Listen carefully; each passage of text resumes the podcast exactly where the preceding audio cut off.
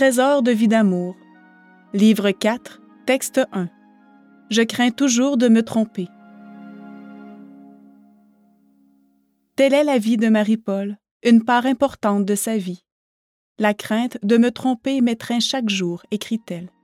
Et cette crainte inhibe sa volonté propre, obligée qu'elle est de s'en remettre à Dieu pour ne pas risquer d'induire en erreur toutes les âmes qui se rattachent à cette œuvre qui est la co-rédemption.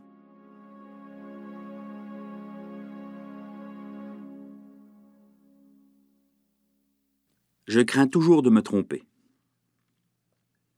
Tout au long de sa vie, Marie-Paul a été guidée, conduite et même entraînée dans l'action directement par le ciel. Vivre une telle réalité jour après jour et la vivre à ce point, c'est un cheminement très particulier, tout à fait exceptionnel, et rendu possible uniquement par une obéissance, un abandon sans faille aux voies de Dieu. Quant à lui, maître des temps et de l'histoire, ainsi qu'il est appelé dans la liturgie, n'avait-il pas besoin d'un autre monde, en notre temps, d'une personne par laquelle il allait pouvoir agir sur les événements de façon directe, immédiate et sans interférence? Et c'est ainsi que Marie-Paul en est venue à représenter le ciel sur la terre et à pouvoir s'exprimer au nom de Dieu. Mais Dieu, tout en aimant Marie-Paul à l'infini, tout en l'incitant avec amour à le rejoindre en sa divinité, lui laisse quand même, entre autres dimensions d'humanité, celle de ne pas comprendre immédiatement tout ce qu'il demande. Il permet et même suscite ainsi l'obéissance dans la foi pure, expression si chère à Marie-Paul, et cette forme d'humilité parfaitement accomplie qui consiste à ne pas du tout se fier à soi, mais, pour toute chose, à Dieu seulement. C'est ainsi que Marie-Paul, en sa dimension d'être humain mise en action par la puissance et la volonté divine, a toujours vécu dans la crainte de faire erreur, de mal comprendre ou de mal interpréter, d'agir trop vite ou de ne pas le faire assez rapidement. D'envie d'amour à maintes reprises, elle nous fait part de ce sentiment qui l'habite à tout moment. Elle écrit, trois courtes citations, Je crains toujours de me tromper.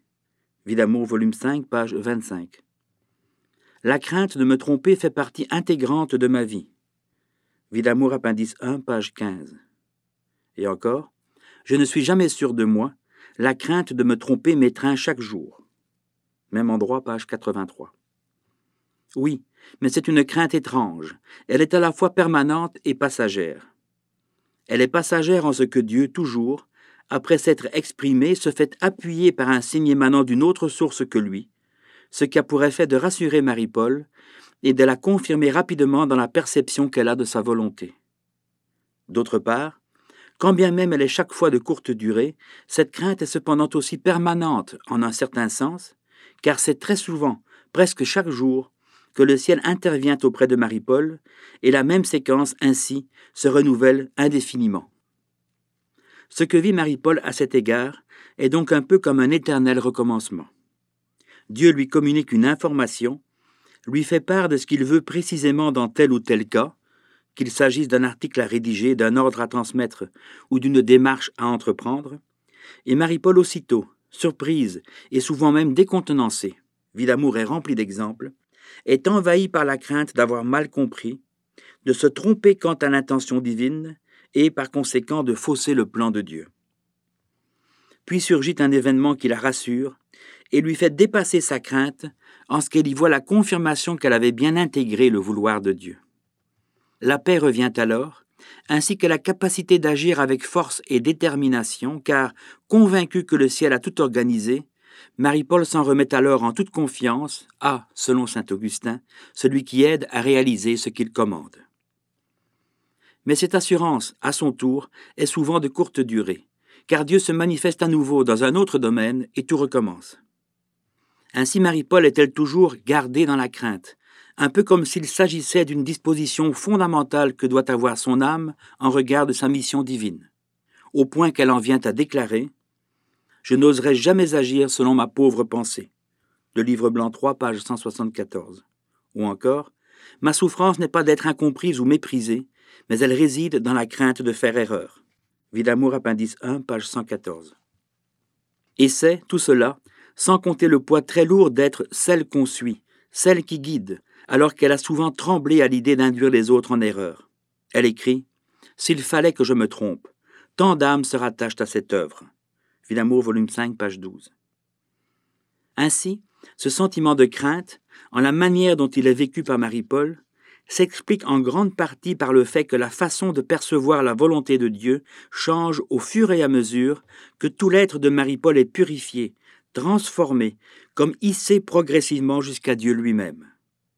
Il reste que, vu sous un autre angle, en fonction de l'enseignement qu'on peut en tirer, craindre de se tromper, c'est aussi tout simplement faire preuve de prudence et laisser à Dieu la direction des opérations. C'est se fier à lui plus qu'à soi-même, à tel point qu'un certain degré d'incertitude est comme une protection contre l'erreur. Car être certain de soi, de la rectitude et de la conformité de son agir, alors que Dieu seul a toutes les cartes en main, cela reviendrait à s'approprier l'intention divine, à la faire sienne.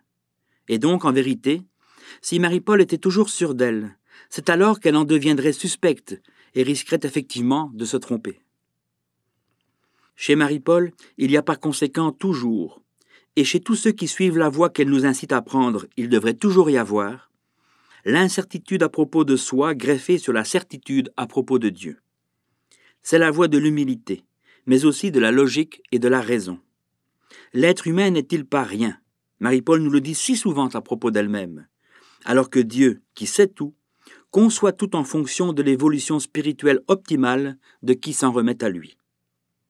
Nous nous retrouvons ainsi devant un paradoxe étonnant.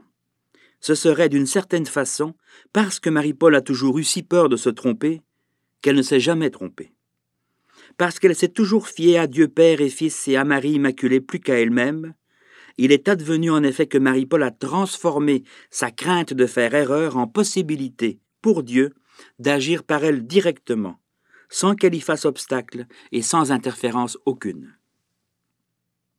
Et c'est ainsi que, d'étape en étape et de crainte en incertitude, en aimant dans le doute et en souffrant dans le noir, Marie-Paul a fini par s'établir dans la divinité, la même où tout est vrai, sûr, évident. S'intégrant à la divinité, Marie-Paul en recueille en elle-même la part d'infini qui lui revient, devenant de la lumière dans la lumière, et participant dès lors à l'infaillibilité suprême, celle de Dieu lui-même en qui tout est certitude et vérité. Texte daté du 8 septembre 2008.